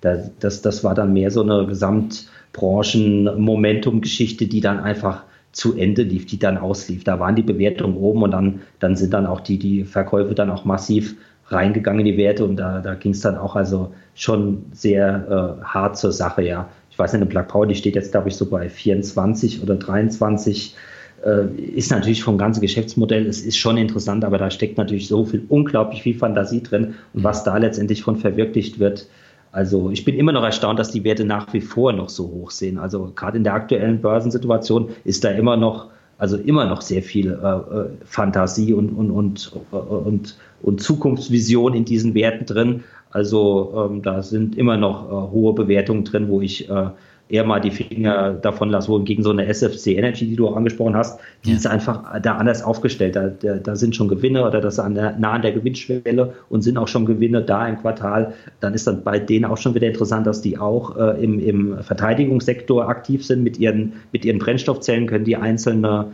Soldaten oder auch äh, Funk, einzelne Funkstationen oder sowas mit ihren Brennstoffzellen ausstatten. Also das ist dann auch schon wieder so ein Trend, der da dann mit reinspielt und, und da ist auch die Bewertung eine ganz andere. Da sprechen wir dann über drei, vier, fünffachen äh, Umsatzmultiple, was in dem Bereich ähm, äh, in Ordnung ist, würde ich sagen, ja. Mhm. Also auch in diesem Bereich gibt es wirklich äh, Gutes, sondern man muss halt immer ganz genau hingucken, ja. Ja, das ist auch der Grund, warum ich jetzt gerade in diesem Energiebereich auf äh, Themen ETF setze, weil mir ist das zu heikel, da in Einzelwerte zu investieren. Ähm, aber da gehe ich ja ähnlich vor wie du in anderen Bereichen dann. Hm, hm, ja. Ähm, du hast eine Cashquote, die ist ziemlich hoch in deinem Wikifolio mit 40 Prozent. Jetzt gab es ja einen ordentlichen Abschwung. Wartest du hier nach wie vor auf passende Momente oder wie regulierst du das mit dieser Cashquote? Ja, wie gesagt, ich ähm, habe Risiko rausgenommen und ähm, im Grunde genommen ist die Cash-Quote eigentlich noch höher. Wenn ich, wenn ich Gold als Cash nehme, wenn ich meine Short-Position, was ja auch irgendwo Cash-äquivalent, wenn man so will. Ich habe ja eine ja. Gegenposition aufgebaut, also von daher ist es ja, könnte ich ja genauso gut die, die Position verkaufen und, und ähm, müsste da nicht ein Gegengeschäft machen. Also es sind äh, schon, also ich würde sagen, ich bin vielleicht höchstens noch mit, mit, mit 50 Prozent im Markt engagiert und davon ist auch viel, äh, ich habe neben Gold äh, auch Palladium, Platin und eine Silber, gewisse Silberposition, weil ich da gerade ähm, an die ähm, Kurssteigerungen in diesen Precious Metals glaube, Edelmetalle und ähm, gerade auch ähm, das Palladium ist, ist Russland einer der der größten äh, weltweiten, ähm, also die, ich glaube, die decken 40 Prozent der weltweiten Produktion da ab. Und ich denke, dass äh, in Zukunft doch wenig äh, Leute sagen oder dass das geächtet wird, irgendwo äh, von, mit Russland da Geschäfte zu machen oder dass die Amerikaner das verbieten. Man, Öl darf ja schon nicht mehr in amerikanische Häfen. Also da werden wir noch äh, einiges erleben und das wird sich auch so schnell nicht regulieren. Die, die ähm, äh, Unternehmen oder auch die, die Verbraucher von solchen Metallen die ja auch wichtig sind in der, in der Elektronikbranche und, und auch in, bei grünen Energien, die werden sich da neue Lieferanten suchen und das wird sich natürlich auch auf die Preise enorm auswirken. Also das ist dann auch schon wieder fast so wie so ein Cash-Äquivalent aktuell, weil im Moment, man muss schon sagen, ist die, ist dies schon eine sehr heiße Phase, wo auch im Grunde genommen ist das auch schon, es erinnert mich fast schon wieder so an die Corona-Zeit und, und mhm. manche Werte, wenn man sich das mal anguckt, habe das letzte Mal erzählt, so eine Adidas oder so, die war auch schon wieder auf Corona-Niveau.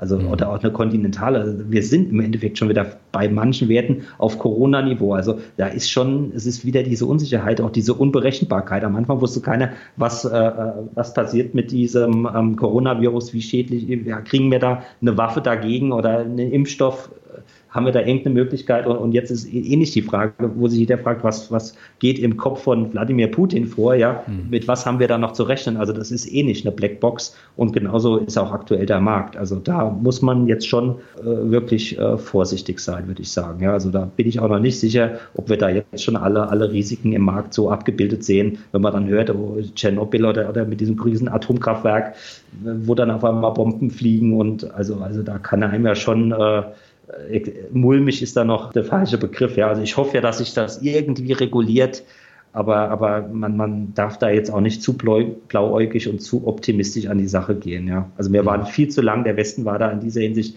viel zu lange, viel zu optimistisch und hat immer wieder ähm, gesagt, ja, nicht so schlimm und ja, wir machen trotzdem weiter Geschäfte und äh, also viele Lippenbekenntnisse und jetzt, jetzt zahlen wir halt auch die Rechnung vor allen Zahlen dann auch die, die Ukrainer jetzt da eine ganz bittere Rechnung. Also ich, im Moment kann wirklich, glaube ich, keiner sagen, wie die Nummer ausgeht. Ja, man, man kann nur hoffen, dass er sich irgendwie, er hat sich ja völlig verrannt. Das ist ja völlig eindeutig, dass mhm. da äh, äh, ich, was, was will er bewirken? Ich, ich, ich, mir ist es heute noch ein Rätsel, was genau das Kriegsziel ist. Also wenn er einer von Entnazifizierung spricht und also es ist einfach absurd, ja. Und, und in ja. dieser irrationalen Lage äh, soll man jetzt rationale Investmententscheidungen treffen. Also das macht einem das Leben nicht einfacher, würde ich sagen, ja.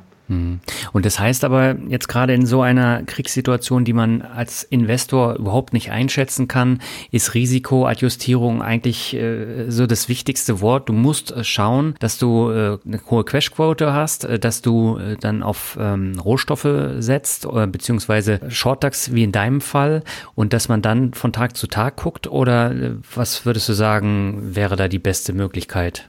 Ja, schon von Tag zu Tag. Also man muss gucken, wie sich das jetzt weiterentwickelt. Also äh, grundsätzlich ist, ich habe auch im Internet, da schien auch Meinung dazu, es, es, ist ein Regionalkonflikt. Im Grunde genommen ist ja an der Börse diese goldene Regel, kaufen, wenn die Kanonen donnern. Mhm. Das war in viel, vielen Krisen ähm, das Richtige, dass wenn dann der Krieg da ist, äh, man dann auch äh, wieder mit steigenden Kursen rechnen kann. Aber äh, das ist jetzt diesmal doch so ein spezieller Fall, eine hochgerüstete Atommacht führt einen Angriffskrieg direkt in Europa, eine große Nation. Also äh, im Grunde genommen ist äh, Russland gar nicht so bedeutend. Das ist natürlich äh, ein unheimlich aufgeblasener Zwerg, der jetzt die ganze Welt im Atem hält. Die sind weder von der, von der Bevölkerung so groß. Das Land ist natürlich eine Riesenfläche, ist klar. Und, und es ist natürlich eine Atommacht. Also, und wo man, und die ist natürlich in ihrer Führung unberechenbar. Also, ah, es, es, es, es ist einfach schwierig, ja. Und, und, und äh, klar, jetzt mit in, in dieser Inflation, das ist ja jetzt nur diese Krise, die jetzt noch auf diese ganzen Verschuldungskrisen, Inflationskrisen, Zinsängste Krisen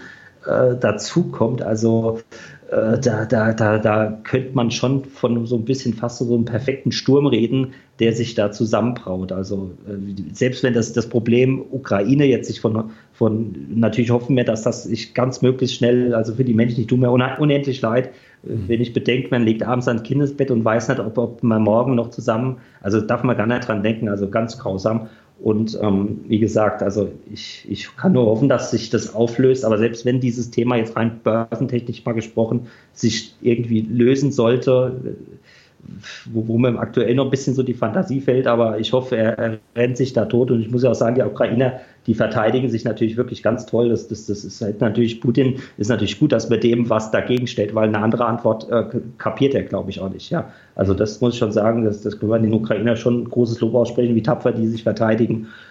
Aber selbst wenn dann dieses Thema zu Ende wäre, haben wir immer noch diese riesen Geldmenge im System ja. äh, mit einer wachsenden Inflation das Geld sucht sich natürlich irgendwo das Ventil und das ist aktuell die Inflation, weil die Zinsen der Notenbank ist natürlich auch jetzt noch zusätzlich durch den Krieg, die, die Rezession, die, die, die droht, äh, da jetzt äh, die riesen Zinsschritte zu machen, das, das, das kann man auch von keinem äh, Notenbanker verlangen, obwohl es grundsätzlich notwendig wäre, um die Inflation einzudämmen. Also äh, da, da, da, das sind schon einige ähm, makroökonomische Probleme, die Party, die ging jetzt lange, aber äh, sie neigt sich doch dem Ende zu jetzt. Ne? Und das werden natürlich schon jetzt äh, Jahre wahrscheinlich kommen, die äh, schwieriger werden an der Börse, ganz eindeutig. Hm.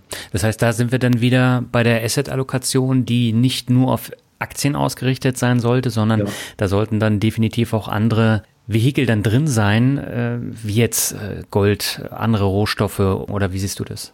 Ja, ähm, also Gold erlebt auf jeden Fall wieder eine Renaissance, das muss man sagen. Die, die ganzen Basic Resources, Nickel, äh, Zink, die ganzen, die ganzen Metalle, auch durch die, die, die Lieferengpässe, das, das kommt ja noch dazu, die, da, da stockt ja äh, im System, dann haben wir ja noch Corona, was ja auch letztendlich noch nicht abgefrühstückt ist, dann liegen dann die, die, die ähm, Handelsschiffe die großen Frachter dann in China und müssen erstmal vor chinesischen Häfen und müssen dann erstmal dann noch drei Wochen in Quarantäne. Das sind ja alles äh, so die Probleme, überhaupt an diese Teile zu kommen und auch, auch bis sich das wieder auflöst und ob es überhaupt jemals wieder zu dieser globalen Familie zurückkehren, wo, wo, wo diese Arbeitsteilung so gut funktioniert hat. Das ist dann die nächste Frage, weil es ist ja schon so, dass jetzt jeder so ein bisschen denkt, oh, jetzt die, die Teile, die muss ich wieder im eigenen Land produzieren. Ich kann mich einfach auch auf die, die Liefer, Lieferketten nicht mehr verlassen. Also da wird auch ein ganzes Stück von der Globalisierung wieder zurückgedreht.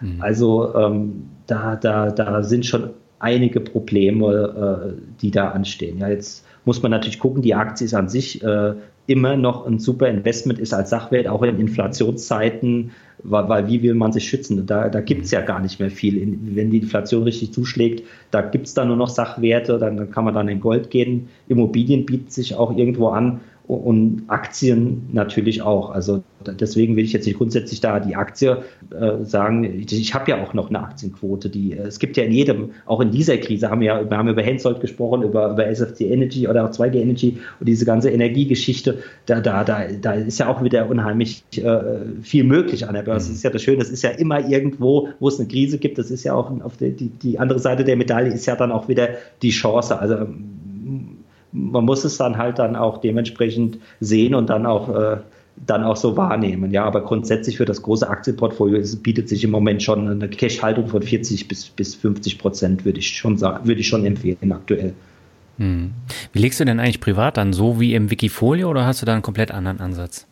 Äh, Im Grunde genommen ist das äh, mein Stil, wie ich auch anlege. Also ich wäre irgendwo ein bisschen schizophrene Persönlichkeit, wenn ich jetzt sagen würde, oh, das war ja aber privat gut, vielleicht ist man da mal ein bisschen mehr, dass man noch ein bisschen mehr äh, so ein bisschen gambelt, ja, guckt ja keiner hin, da machst du das mal so nach dem Motto, ja. Also nein, nein, man ist natürlich äh, unbeobachtet und dann ist man vielleicht nochmal äh, gewillter, das ein oder andere riskantere dann auch zu machen äh, bisschen den Spieltrieb zu befriedigen. Aber grundsätzlich ist das, was ich im Wikifolio mache. Ich bin ja auch selber mit einem hohen äh, Betrag in meinen eigenen Wikifolios drin. Also äh, das ist schon die Anlagestrategie, das, was ich da umsetze, wie ich, wie ich, das spiegelt meine grundsätzliche Haltung zum Investieren wieder, ja. Hm. Wie wichtig ist es, dass man da als ähm, Wikifolio-Trader selber investiert ist mit seinem eigenen Vermögen? Ja, ähm, schon wichtig. Also ich, ich wüsste jetzt nicht, ob es jetzt für mich persönlich noch einen Unterschied machen würde, ob ich da jetzt drin wäre oder nicht drin wäre. Das ist mein Schätzchen. Da, da, da, ne, das will ich natürlich so gut machen, wie es nur geht. Aber natürlich, wenn man da selber mit Skin in the Game ist, wie es so schön heißt, äh, ja. ist natürlich auch nach außen hin äh, zeigt das natürlich ganz klar, okay, der, wenn, wenn wir verlieren, verliert er auch. Also äh, das ist schon als, als Commitment, finde ich das eine gute Sache, ja. Mhm. Und äh, wie gehst du da mit den äh, Kosten um? Also als Investor muss man natürlich immer schauen, dass die Kosten möglichst gering sind, äh, so wie es eben bei den ETFs auch ist oder bei Einzelaktien. Wikifolios sind ja immer re relativ teuer. Du hast nicht nur die Zertifikategebühr, sondern du hast eben auch die Performancegebühr, die dann einmal im Jahr fällig wird, wenn neue Höchststände erreicht werden. Mhm. Ähm, siehst du das kritisch oder würdest du sagen, das ist tatsächlich etwas, was man zahlen sollte, weil einfach der Kursverlauf dann auch so extrem gut ist? Ähm, also ja, ja, ich, ich, das Preismodell ist, ist in Ordnung. Es ist nicht das allergünstigste Produkt, es ist aber auch nicht das, das allerteuerste Produkt und hier wird auch dann wirklich die Leistung ähm, belohnt und ich muss sagen, der Trader, äh, der kriegt auch wirklich nur was, wenn neue hoch sind. Also von der Zertifikategebühr sieht der Trader nichts. Hm. Das ist wirklich nur, wenn, wenn neue Hochs entstehen und man, man investiert natürlich selber schon viel rein und, und das äh, heißt jetzt nicht, dass da unbedingt im Jahr kann auch gar nichts bei rumkommen, wenn man will. Man hat ein ganzes Jahr gearbeitet und, und es, es, es er kann, hat auch vielleicht kein nichts dabei verdient sozusagen. Mhm. Also das ist auch das Risiko, was man selber trägt. Man investiert viel rein und äh, ja, also von daher, äh, da kann man sich drüber streiten, aber ich glaube, grundsätzlich ist das dem, äh, dem Kunden, wenn, wenn, die, wenn die Leistung, wenn die Performance stimmt, ist das, ist das eine absolute nebensächliche Sache, würde ich sagen. Ja. Da kommt es dann auf ein Prozent nicht an. Das, das, ist einfach so. Wenn, wenn, wenn eben die Leistung stimmt, natürlich äh, ist es wie mit allem, wenn die Leistung nicht stimmt, dann, dann ist dann auch der, der Lohn nicht gerechtfertigt. Ja. Aber mhm. grundsätzlich glaube ich nicht, dass die Leute da mit dem einen oder anderen Prozent, äh, was das dann an Kosten letztendlich verursacht, äh, da ein Problem mit haben, wenn, wenn, wenn sie grundsätzlich sehen, dass da viel Arbeit investiert wird und, äh, und dann auch die Performance stimmt. Ja, also nee, denke ich, das denke ich, das ist okay. Hm. Welche Ziele hast du dir denn jetzt für die Zukunft gesetzt? Setzt du dir da konkrete Ziele oder lässt du alles auf dich zukommen? Ja, gut, an der Basis ist es natürlich schwierig zu planen. Hm. Also zumindestens äh, klar, äh, was, was meine Systeme angeht, da, da äh, feile ich sowieso immer dran versuche das immer zu verbessern, versuche mich da effizienter noch aufzustellen, dass ich mich da auch mal ähm, vielleicht auch mal rausnehmen kann, aber das gelingt mir einfach äh, nicht so gut, da muss ich einfach sagen, bin ich dann doch vielleicht ein bisschen dann auch zu Workaholic, keine Ahnung, ja. ja. Und das interessiert mich einfach. Ich muss mich ja dann, ich quäle mich ja nicht vom PC, ja. Es ist einfach immer wieder, da willst du das Interview noch hören und, und dir das noch anhören und das noch lesen. Im Gegenteil, es ist mehr so, dass das natürlich nicht alles schafft oder so, ja. ja. Da kann man natürlich dann auch drüber äh, nachdenken, inwiefern man das Ganze noch ein, ein Stück weit professioneller aufstellt, dass man dann äh, sich dann auch mal über Mitarbeiter nachdenkt oder vielleicht auch im, im, Handel sich da versucht ein bisschen zu entlasten, rauszunehmen, äh, dass man das einfach dann äh, so Aufgaben dann auch delegiert, ja. dass man das noch ein bisschen äh, auf breitere Beine stellt. Mich fragen dann immer Leute ja auch, äh, das ist immer so das Hauptproblem bei vielen, ja, was ist, wenn es dir mal, was weiß ich, wenn du morgen vors Auto läufst oder wie auch immer, ne, hm. was ist dann, wer macht das oder so, das, das wären dann auch so Fragen, die könnte man dann in dem Sinne dann auch kontern, indem man sich da auch einfach breiter aufstellt. Das ist, äh, ist auf jeden Fall, da sind auch schon so ein paar Projekte angedacht, das ist auf jeden Fall auch so ein Thema, was ich in nächster Zeit dann auch angehen möchte, ja. Auch um mich da noch ein bisschen rauszunehmen und vielleicht noch ein bisschen mehr so ins Strategische gehen zu können, dass ich einfach da vom, aus dem Handel raus noch ein bisschen entlastet. Wär. Hm. Ja. ja. Da wünsche ich dir alles Gute und zum Abschluss würde ich gerne mit dir noch das obligatorische Word Shuffle machen. Ich nenne die Begriffe, du sagst einmal, was dir dazu einfällt und beginnen möchte ich mit einem Begriff, der immer wieder auch im Trading eine Rolle spielt, nämlich finanzielle Freiheit. Ja, das ist natürlich, also Freiheit ist eh das, das äh, mit das höchste, das größte Gut überhaupt. Hm. Das, das, sehen wir ja jetzt auch gerade wieder, wie, wie, wie, wie, wie teuer uns doch die Freiheit sein sollte. Ja. Man nimmt das so hin, dass es, es ist dann so, ja, also das jetzt, jetzt haben wir die Freiheit des Wortes, die Freiheit, dass man demonstrieren darf, die Freiheit, dass man ähm, auch, auch de, die Rechtsfreiheit, die Rechtssicherheit ist ja nichts gewahrt in, in, in so einem Staat wie, wie Russland und, mhm. und die Leute werden desinformiert. Also da können wir schon uns absolut glücklich schätzen in Deutschland. Und die finanzielle Freiheit ist natürlich auch irgendwo ein Stück weit auch individuelle Freiheit. Ähm, man muss sich nicht jetzt ähm, morgens aufwachen und überlegen, ja, äh, wie zahle ich die Miete, weil, weil äh, ich glaube, jeder hatte vielleicht auch schon mal im Leben so Phasen, wir werden ja nicht, die wenigsten werden ja mit dem goldenen Löffel geboren, sage ich mal. Mhm. Also ich war auch mal Student und, und, und äh, so Phasen gibt es dann immer und das ist natürlich äh, schon belastend. Also da ist eine, eine finanzielle Freiheit, also dass, dass man zumindest so diese Grundbedürfnisse abgedeckt sieht, ähm, das ist schon äh, eine wichtige Sache, um dann eben auch die, um weitere Freiheiten zu genießen. Ja, also das ist, das ist dann schon eine wichtige Sache. Und das ist natürlich schon über die Börse, äh, über, über die, die Beteiligung am, am Kapitalvermögen, am, am, an der Wirtschaft, am, am Produktivvermögen ja doch dann eine, eine, gute Möglichkeit. Es ist ja im Moment so ein bisschen die traurige Situation, dass, dass die Leute ähm, angestellt sind aber, aber trotzdem sich der, der, der, der Traum vom eigenen Haus, was ja auch ein Stück weit finanzielle Unabhängigkeit ist, irgendwie immer weiter rückt, weil, weil die, die, die, die Sachwertpreise äh, viel schneller, äh, beschleunigter weglaufen, wie, wie das der, der, der Lohngehalt hinterherkommt. Also das ist, äh, das ist auch was, was mich auch selber ein bisschen traurig stimmt und wo ich dann auch sage, ja, man erlebt es ja selber. Ich habe vor kurzem auch ähm, mit Immobilien zum ersten Mal äh, was eigenes mir angeschafft und wie wir reden, das sind ja alles wahnsinnige Preise, ja. ja. Also das ist Wahnsinn. Also wenn ich bedenke, mein, mein, die Elterngeneration, da war dann durchaus noch möglich, mit einem normalen Arbeitergehalt sich den, dem Traum vom Haus zu erfüllen. Also wie das aktuell möglich sein soll, ist mir ein bisschen ein Rätsel, ja. Hm, ja, absolut. Kommen wir zum nächsten Begriff, das ist Familie.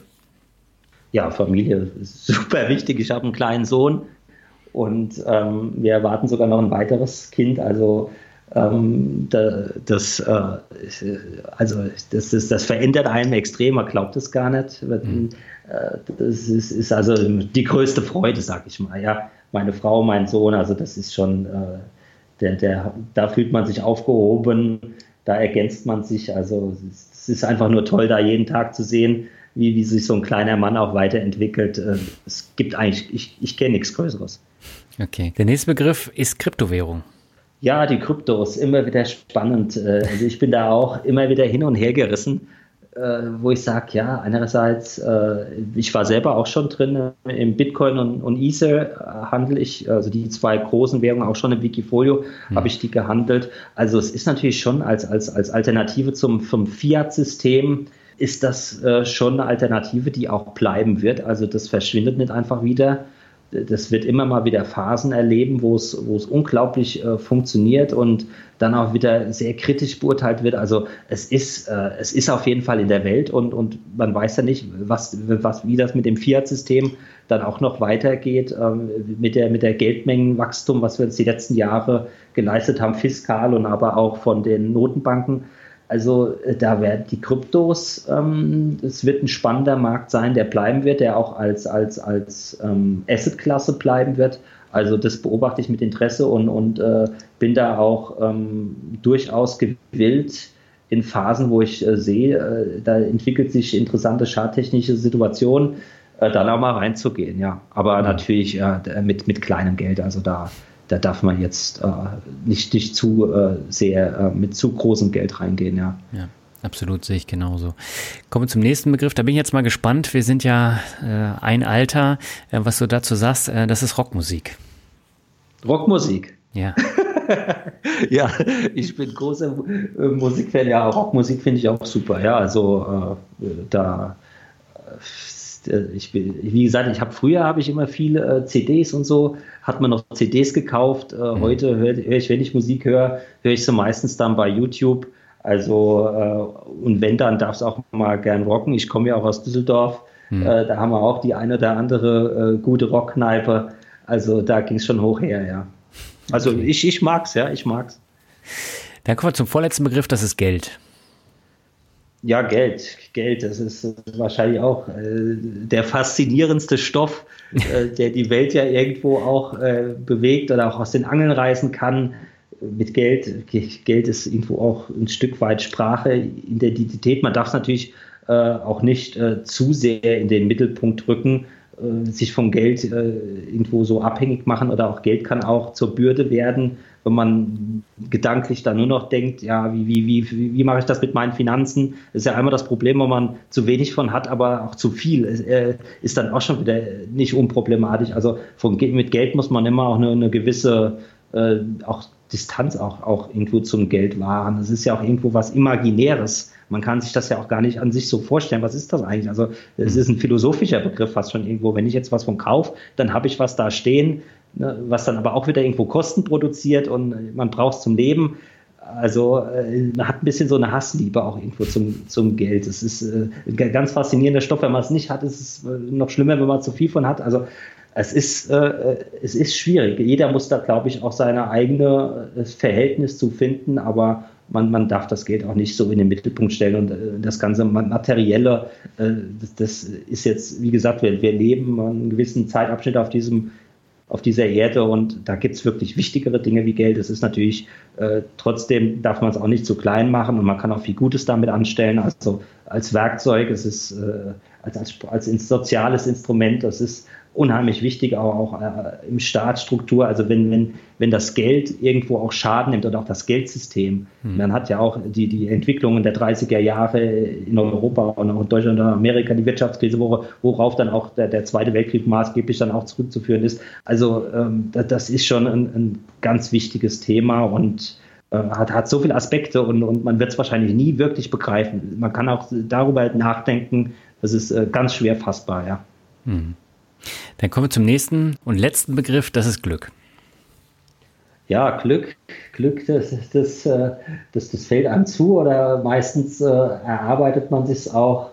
Ähm, ich, ich bevorzuge da meistens immer so ein bisschen mehr Zufriedenheit oder auch die Abwesenheit von Unglück. Das, das reicht mir meistens schon auch an Glück, ja. Hm. Also da, da, da bin ich recht bescheiden und ich erfreue mich auch an kleinen Dingen oder auch oftmals gerade an kleinen Dingen das schönste Glück ist, wenn ich mich ein bisschen in die Sonne setzen kann und ein, ein schönes äh, Buch lesen kann.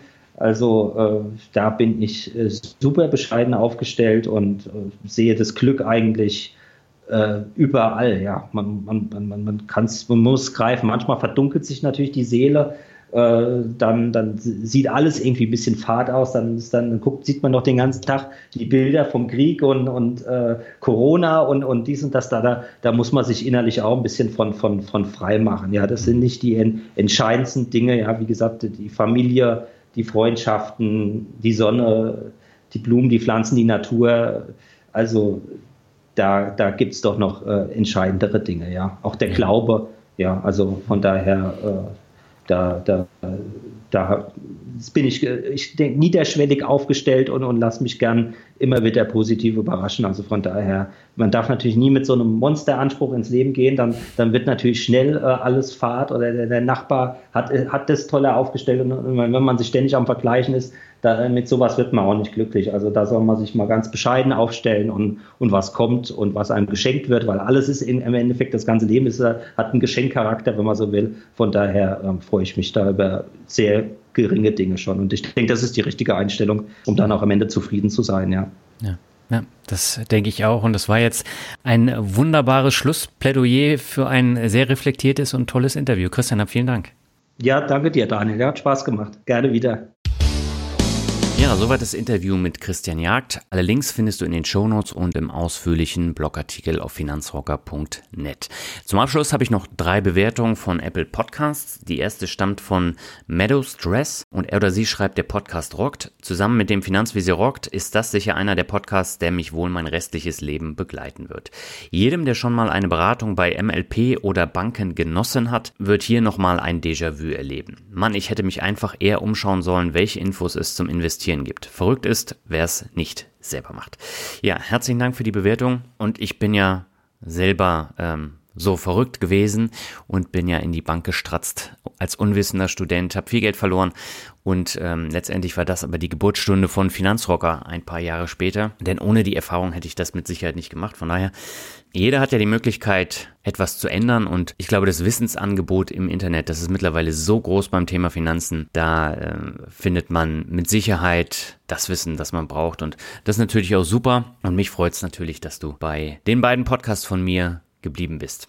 So, die nächste Bewertung ist eine negative Bewertung und sie stammt von Eugen39168 und ähm, er hat geschrieben, alles gesagt, lebt vom alten Ruf. So, die Bewertung stammt vom 8. Dezember. Ich vermute, er bezieht sich in erster Linie auf das Interview, was ich mit Lars Frobel und Alexander von Rente mit Dividende geführt habe. Das waren natürlich jetzt auch Gäste, die ich schon öfter zu Gast hatte. Da haben wir über aktuelle Entwicklungen gesprochen. Und ähm, ich würde aber nicht sagen, dass alles gesagt ist und dass ich jetzt vom alten Ruf lebe. Ich habe jetzt auch die USA-Folge gemacht. Das war was komplett anderes.